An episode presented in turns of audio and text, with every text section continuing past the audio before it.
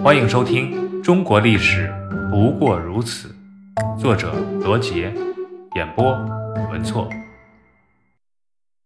北宋变法。话说，党项族的李元昊在北宋的西北称帝，建立了西夏国，这使得宋朝皇帝宋仁宗非常的震怒。他下令免除了李元昊的爵位，还命令边关贴下告示捉拿李元昊。此时，李元昊看到北宋面对辽国正在妥协求和，便趁机攻打北宋的边疆。至此，北宋和西夏开始了全面的边境战争。而此时的大宋王朝可谓是内忧外患，外有辽和西夏的不断侵扰，内有各地的起义和叛乱。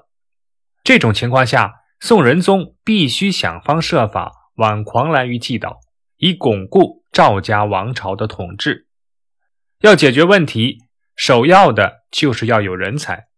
不管到哪个世纪，最缺的始终都是人才。于是仁宗找到了贤臣范仲淹。公元一零四一年，夏景宗李元昊率部攻打大宋的延州，范仲淹便主动要求去西北前线抗击夏军。在延州，范仲淹指挥作战。在宋军接连败退的情况下，范仲淹率军屡挫夏军。第二年，宋仁宗综合权衡后，派人到西夏议和。由于李元昊连年不断的打仗，党项族的生活也很困难，再加上闹饥荒，西夏人民也不愿意继续打仗了。李元昊看到自己的力量根本灭不了宋朝，也就同意了议和。庆历四年（公元1044年）十二月。宋朝和西夏订立了盟约，西夏对宋称臣，但宋朝每年要给西夏捐十五万匹银七万两，茶三万斤。元昊名义上是宋朝封的王，实际上就是西夏的皇帝。宋朝通过赏赐的办法来维护政权和短暂的和平，但百姓的生活却更加的困苦。这时，仁宗将已经五十三岁的范仲淹从西北前线召回了京城。同年，范仲淹又任参知政事，也就是副宰相。在仁宗的支持下，范仲淹开始实施了以整顿吏治为核心的新政，力图使有才能的人得到提拔和重用。因为仁宗这时的年号叫庆历，所以史学家把这次改革叫做庆历新政。范仲淹提出的新政内容包括严明官吏的升降制度，严控侥幸做官和升官的途径，核查官吏贡举制度，分配给官员的公田要公平。他还重视农桑生产，整治军备，广泛落实朝廷的惠政，严肃对待和慎重发布朝廷的号令，减轻徭役等等。他将这些内容写成条陈实事，呈送给了仁宗。仁宗大喜。随后，逐渐以诏令的形式颁发于全国。于是，北宋历史上轰动一时的庆历新政，就在范仲淹的领导下逐步开始推行。但遗憾的是，这次改革从根本上触及了许多官员的既得利益，因此赞成改革的人并不多。新政实行不久，就遇到了多方面的阻挠。很多人指责范仲淹等人拉帮结派，是朋党。仁宗极为不满，朝野上下更是一片反对之声。以当时的宰相张德相为首的大臣们，不断在仁宗面前攻击范仲淹、富弼、石阶等人为朋党。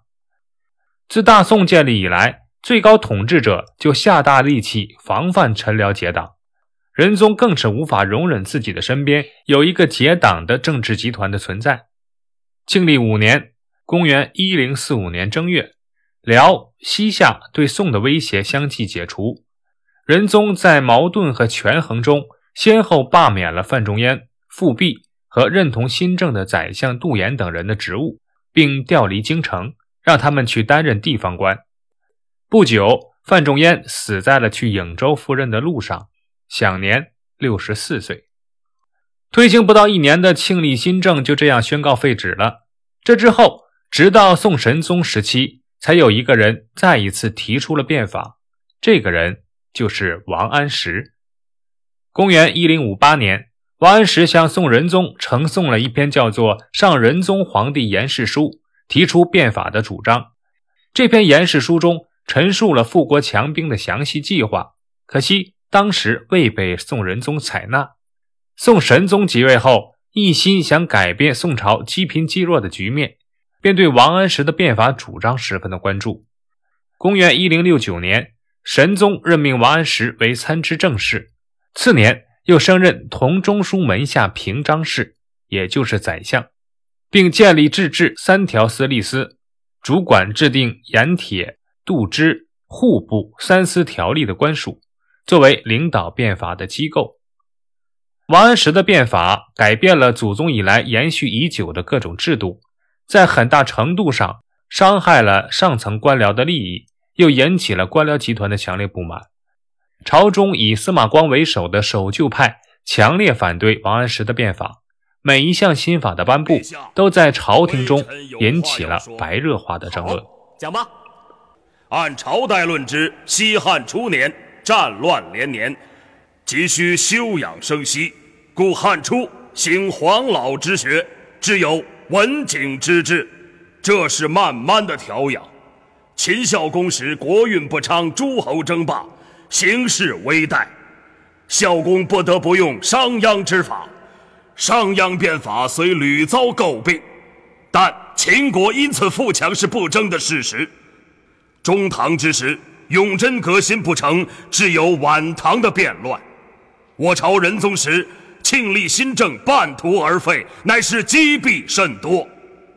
如此形势，如不行雷霆之变，若再慢慢调养，实则愈加积重难返，愈加百弊丛生，终至外不能御契丹西夏，内不足保民安国，至于变乱乃至覆亡，亦为可知。天变不足惧，人言不足恤。祖宗之法不足守，唯有富国强兵，保境安民，那才是天道，才是人言，才是万法之法。其实司马光也并不是一味的因循守旧和顽固不化，他也提出了改革的主张。但随着王安石变法的深入，司马光和王安石的分歧越来越大。两个人都是竭诚为国的忠臣，只是在变法的具体措施上。各有偏向和侧重，也正因如此，变法派和守旧派的斗争才越发的激烈。神宗虽然预料到了推行新法会遇到阻力，但没有想到反对的浪潮声会如此之高，而且新法的实行还触及了宗室外戚的切身利益。王安石变革宗室子弟的任官制度，使不少远方的皇亲国戚失去了获取官职的机会。因此，也招致了他们的强烈不满。就连神宗的祖母曹太后也对神宗说：“王安石是在变乱天下呀！”巧合的是，自从新法颁布后，宋朝各地不断有异常的自然现象出现，如京东、河北突然刮起大风，陕西华山崩裂，一时间人心惶惶。守旧派利用这些来抨击变法，说这是上天的警告。神宗面临朝廷和后宫的双重压力，内心也十分的矛盾。公元一零七四年，北方大旱，民不聊生。此时，有个叫郑霞的官员给神宗送上了一张流民图，图中描绘了百姓流离失所、卖儿育女的惨景。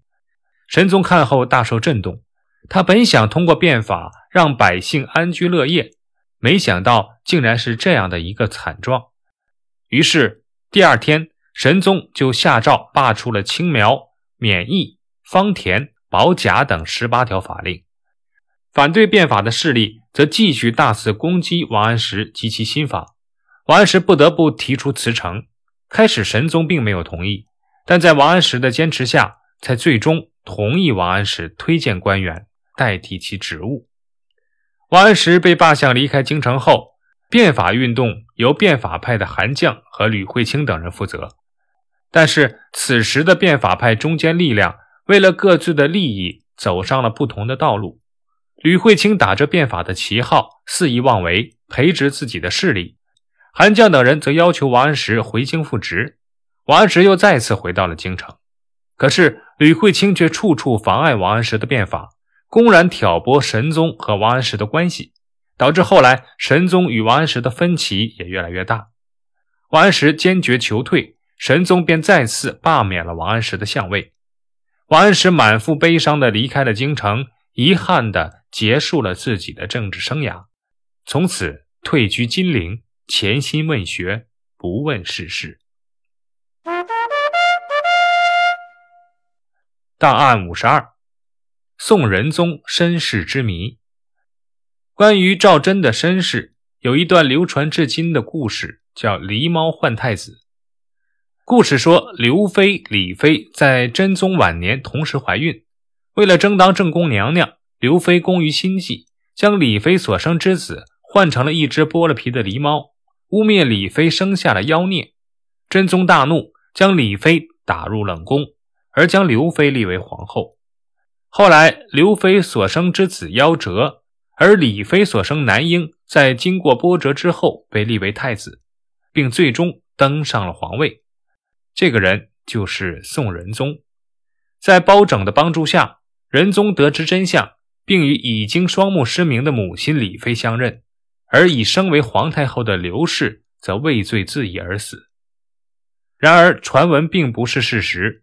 据可靠资料记载，真宗临终留下遗诏，要皇太后全统处分军国事，相当于让刘太后掌握了最高的权力。这样，仁宗就在养母刘太后的权力阴影下，一天天的长大。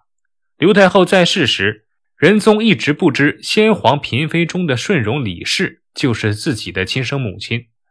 明道二年（公元1033年），刘太后病逝。仁宗亲政，这个秘密才逐渐的公开。至于是谁最早告诉仁宗实情的，现在已经很难清楚。凡是那些与刘太后不和的人，均有可能向仁宗说明真相，但可能性最大的当是八千岁皇叔赵元衍和杨太妃。赵元衍自真宗死后，过了十余年的隐居生活，闭门谢客，不理朝政。在仁宗亲政之际。赵元衍又突然宣布复出，告以真相，应该是情理之中。